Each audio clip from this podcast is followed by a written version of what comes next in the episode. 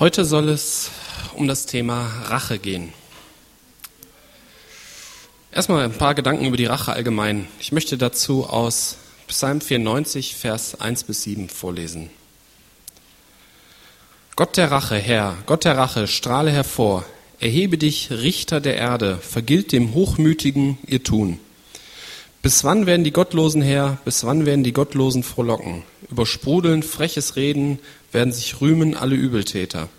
Dein Volk, Herr, zertreten sie, dein Eigentum bedrücken sie. Die Witwe und den Fremden bringen sie um, die Weisen ermorden sie. Sie sagen, ja, sieht es nicht, der Gott Jakob merkt es nicht. In diesen ersten Versen geht es um Rache und über den Begriff Rache möchte ich mit euch etwas nachdenken. Oft macht man es sich sehr leicht und tut das Thema mit einem Satz wie diesen, so, du sollst nicht rächen, sondern vergeben, tut man es erstmal beiseite. Aber lasst uns mal gemeinsam drüber nachdenken. Zuallererst kann man feststellen, dass Rache irgendwie etwas Verlockendes an sich hat. In vielen Filmen bekommt der Bösewicht am Ende seine gerechte Strafe. Er wird verprügelt oder kommt um und die Zuschauer rufen innerlich begeistert, jawohl, gib's ihm. Dieses Handlungsmotiv kommt in so vielen Filmen vor, dass man daraus schließen kann, dass das Publikum so etwas gerne sehen möchte. Ne?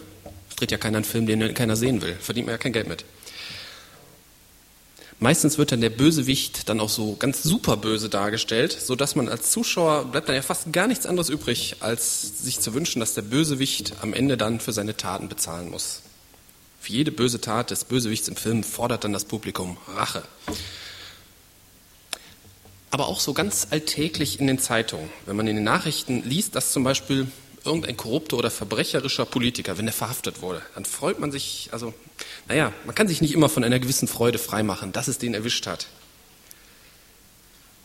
Und auch in unserem Alltag, bei manchen Leuten, die in unserem Leben uns begegnen, kommen uns manchmal, kommen bei uns auch manchmal Rachegedanken auf. Ach, könnte man doch, manchmal auch, hm, vielleicht würde den doch mal. Hm. Das Sprichwort Rache ist süß scheint in den Empfindungen der meisten Menschen zu stimmen. Doch wie kommt das? Ist es eine kulturelle Sache, wie zum Beispiel die Blutrache? Die gibt es ja in manchen Gegenden. Also wenn einer jemand mich beleidigt, muss ich ihn umbringen oder so, das ist so ganz, ganz konfus. Die Leute leben dann immer in Angst, weil irgendein Vorfahre den anderen dann beleidigt hat und so weiter. Oder anders gefragt. Machen wir als Beispiel. Ein Bekannter oder ein Nachbar, der ärgert mich oder schädigt mich und ich kann nichts dagegen machen. Und irgendwann ist die Sache vorbei. So, was hätte ich jetzt davon, wenn ich diesen Bekannten oder Nachbarn später irgendwie meinerseits ärgern oder schädigen könnte, quasi Rache nehmen könnte, was hätte ich davon? Die Sache von damals, die bliebe ja trotzdem geschehen. Es würde sich nichts ändern. Rache hat also selten nur was damit zu tun, dass irgendwie materielle Schädigungen wieder ausgeglichen werden. Oft wird sie nur um der Rache willen ausgeübt. Man will es dem anderen irgendwie heimzahlen. Warum? Woher kommen Rachegelüste? Was für Motive stecken dahinter? Wir können uns ja mal die Motive des Psalmisten ansehen, aus dem Psalm, den wir vorhin gelesen haben. Also in Vers 4 steht zum Beispiel, freches Reden werden sich rühmen alle Übeltäter. Da gab es also Leute, die haben frech geredet. Das, da können wir den Psalmisten gut verstehen. Ne? So freche Typen, da möchte man manchmal doch am liebsten, naja, ist ja nicht richtig, aber wir können irgendwie die Rachegedanken des Psalmisten nachvollziehen. Aber es geht noch weiter. Sie terrorisieren Gottes Volk. Und das sind, auch, das sind auch die Landsleute des Psalmisten. Und noch schlimmer, sie vergreifen sich an Hilflosen, Witwen, Waisen, Fremden. Und da kann man sich wirklich drüber aufregen. Auch in der heutigen Zeit kocht die Volksseele bei derartigen Taten. In erster Linie bei Kindesmisshandlung. Da wird ja manchmal sogar Todesstrafe oder Selbstjustiz gefordert. Und das kann man auch nachvollziehen, besonders wenn man selbst Kinder hat. So ganz weiß ich nicht, wie ich reagieren würde, wenn jemand meinen Kindern was antun würde. Wenn man sich so die Beispiele ansieht aus dem Psalm, da merkt man, dass es verschiedene Sorten und Motive von Rache gibt. Aus dem gelesenen Psalm ergeben sich zwei Punkte.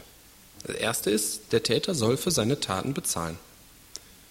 Irgendwie hat jeder Mensch ein gewisses Rechtsempfinden, das einem sagt, dass jemand, der Böses tut, dafür bezahlen muss. Und das steht hier im Vers 2. Erhebe dich, Richter der Erde, vergilt den Hochmütigen ihr Tun. Und der zweite Punkt ist, durch Rache an dem Täter sollen auch bestehende Ungerechtigkeiten beseitigt werden. So steht es in Vers 3 und 4.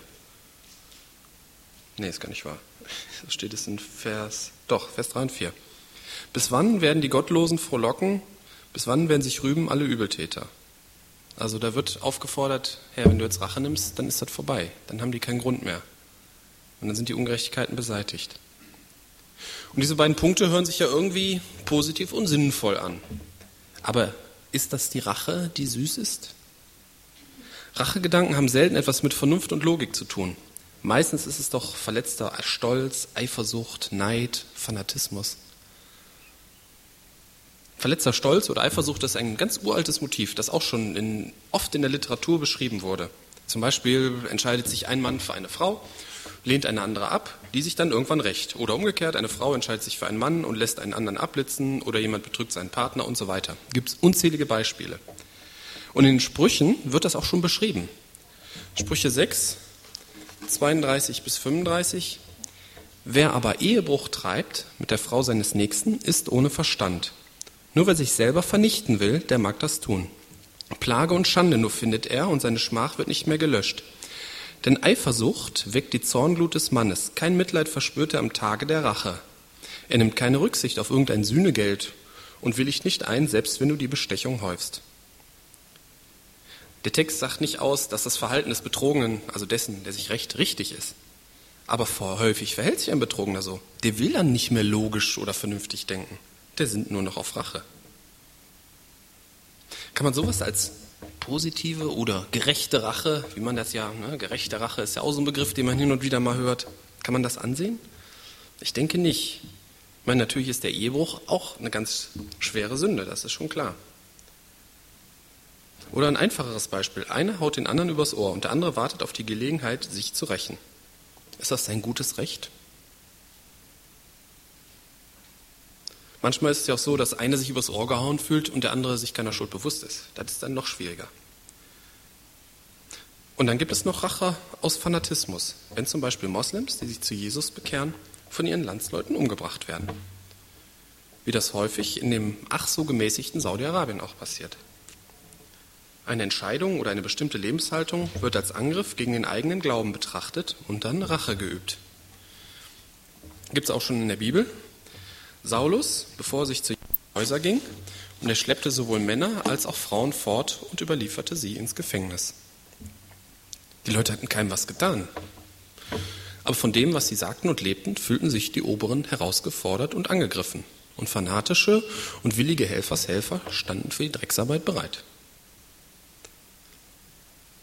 Fassen wir nochmal zusammen. Als weitere Rachemotive bleiben verletzter Stolz, Eifersucht, Neid oder Fanatismus gibt sicherlich noch mehr, aber mehr sind mir ja nicht eingefallen. Und auch wenn wir mancherlei Rachegedanken in unserem Leben positiv erklären wollen, müssen wir doch eigentlich anerkennen, dass in unserem Leben, wenn wir Rachegedanken mal haben, dass die eigentlich immer aus schlechten Motiven herrühren. Wie gehen wir jetzt damit um? Wie gehen wir mit Rachegedanken in unserem Leben um? Ein Schlüssel ist sicherlich die Vergebung. Ich habe es am Anfang schon erwähnt. Ich möchte es mir nicht zu einfach machen, aber die Vergebung bleibt ein ganz zentraler Punkt. Bei Rachegedanken steht nur die Schuld des anderen vor mir. Und dabei habe ich ja auch genügend eigene auf dem Kerbholz. Der Vers aus dem Vater Unser, Matthäus 6, Vers 12, sagt alles aus. Vergib uns unsere Schulden, wie auch wir unseren Schuldnern vergeben. In einigen Versen weiter setzt Jesus noch einen drauf. Denn wenn ihr den Menschen ihre Vergehungen vergebt, so wird euer himmlischer Vater auch euch vergeben. Wenn ihr aber den Menschen nicht vergebt, so wird euer Vater eure Vergehen auch nicht vergeben. Ganz einfach. Oh, es ist leicht zu vergeben, wenn der andere etwas aus Versehen uns angetan hat. Hey, ist nicht so schlimm, kann jedem mal passieren. Aber was ist mit Leuten, die uns aus Verbohrtheit oder gar absichtlich schaden? Können wir denen auch vergeben? Das ist schwer und das ist eine wichtige Lektion, die jeder persönlich lernen muss. Da kann man noch so oft hören, hey, du musst dem anderen vergeben. Wenn man persönlich schwer davon betroffen ist, muss man es selbst lernen. Da muss man da selbst durch.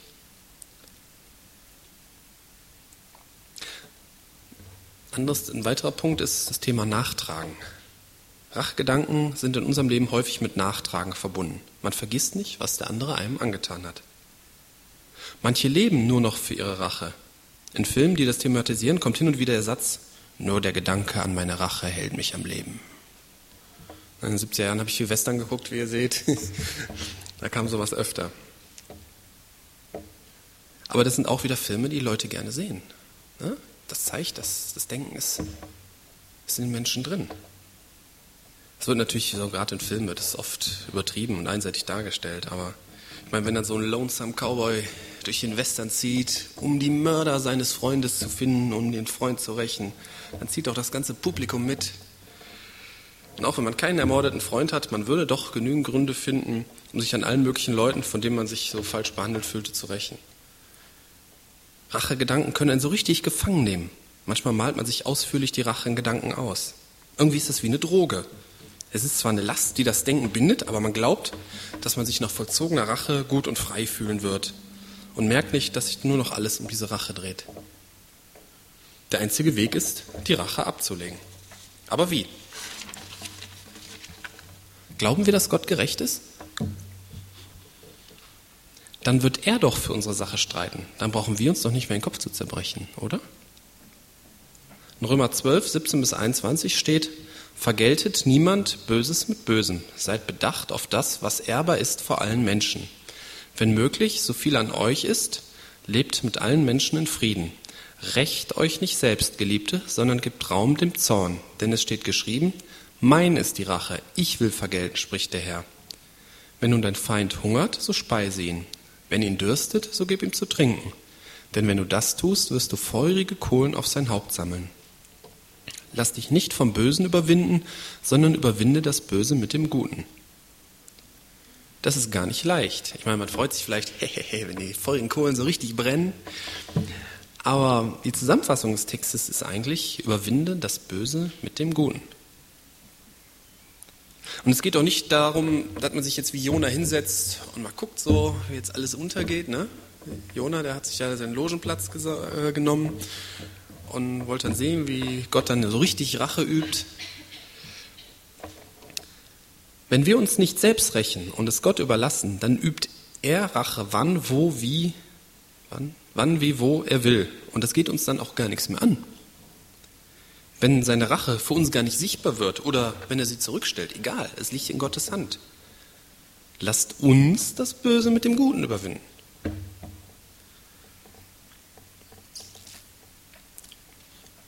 Wichtig ist auch, ähm, das wäre der nächste Punkt, die richtige Sichtweise auf das alles zu bekommen. Ich persönlich reg mich sehr über, oder ne, ja, häufig über korrupte oder verbrecherische Politiker auf. Da kriege ich irgendwie, so also Amtsmissbrauch finde ich ganz furchtbar. Und insgeheim freut es mich manchmal, wenn es dann mal so einen erwischt. Ne? Aber mich hat vor ein paar Wochen, hat mich ein Vers aus den Sprüchen voll getroffen. Vers Sprüche 23, Vers 17. Dein Herz eifere nicht gegen die Sünder, sondern um die Furcht des Herrn jeden Tag. Ups, setze ich die Prioritäten falsch? Aufregen, Rachegedanken, das kostet Kraft und Zeit. Und was bringt es? Ich lese den Vers nochmal. Dein Herz eifere nicht gegen die Sünder, sondern um die Furcht des Herrn jeden Tag. Frag dich mal, was dir wichtig ist. Der Ärger über die Sünder, der Ärger über das, was andere mir getan haben? Oder die Furcht des Herrn. Manche wollen sich ihren Ärger gar nicht nehmen lassen. Vielleicht ist es wirklich so, dass der Ärger, für den ist dann nicht, ich lebe nur noch für meine Rache, sondern ich lebe nur noch für meinen Ärger. Ich meine, das ist irgendwo wesensverwandt. Was ist uns wichtig? Ist uns die Furcht des Herrn wirklich so wichtig? Eine weitere wichtige Sichtweise, die wir nicht verlieren dürfen, wenn wir Rachegedanken hineinrutschen, ist die Tatsache, dass denen, die Gott lieben, alle Dinge zum Besten dienen müssen. Egal, was uns zustößt. Es muss an Gott vorbei und er wählt aus, was uns zustößt. Oft ist es schwer zu verstehen, warum manche schwere Dinge passieren. Aber Gott weiß es und manchmal lässt er uns ein wenig hinter die Kulissen gucken. Für Leute, die Gott nicht lieben, also nicht zu Jesus gehören, gilt das nicht. Denen muss nicht unbedingt alles zum Besten dienen. Bei diesem Thema ist es auch hilfreich, Hiob zu betrachten. Er hätte auf alle Fälle Grund gehabt, sich zu rächen. Er hätte es auch versuchen können. Er hätte ja ein paar Leute sammeln können. Wir verfolgen die Banden, die meinen Besitz zerstört haben. Aber diese, diese Banden, die tauchen im ganzen Buch nicht mehr auf. Die werden am Anfang erwähnt. Die einen haben die Kamele geklaut, die anderen die Schafe. Die, die werden einfach nicht mehr erwähnt. Hiob wendet sich nur an Gott. Er gibt niemand anderem die Schuld und verfolgt andere mit Rachegedanken. Er macht die Sache mit Gott allein aus. Er, rechtet mit Gott über sein Leben und über das, was er erlebt hat. Wenn, man, wenn, uns jemand etwas Böses antut, dann müssen wir unter Umständen schon gegen, geeigneterweise darauf reagieren. Aber wir können uns auch fragen, was für ein Ziel verfolgt Gott damit? Wozu lässt er es zu?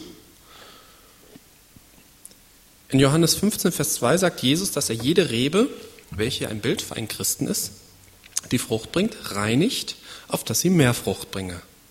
Vielleicht ist ja dieser Mensch, der uns ärgert, das Schmirgelpapier für uns, um den Dreck in unserem Leben aufzudecken und zu entfernen. Gott möchte jegliche Heuchelei und Unwahrheit in unserem Leben aufdecken und entfernen. Und wenn wir uns schon für ziemlich gut halten, dann kann es sein, dass Gott uns einen Nervbold sendet, der uns ärgert, damit wir selber sehen, dass die Sünde, die in uns nach Rache schreit, dass wir von Vergebung für andere noch meilenweit entfernt sind. Aber wir können das auch bekennen und bei Jesus abladen. Der will ja unsere Last tragen. Und er will ja auch die uns vermeintlich zustehende Rache übernehmen. Aber so wie er will. Wir können sie ganz bei ihm lassen. Da haben wir nichts mehr mit zu tun. Ja, zusammenfassend für alle Rachegedanken möchte ich zum Schluss mal sagen, Vergebung lernen und üben, dann die Rache bei Gott abladen, denn mein ist die Rache, sagt Gott, und diese richtige Sichtweise bekommen. Gott lässt es zu. Was verfolgt er für ein Ziel? Er meint es gut mit uns. Amen.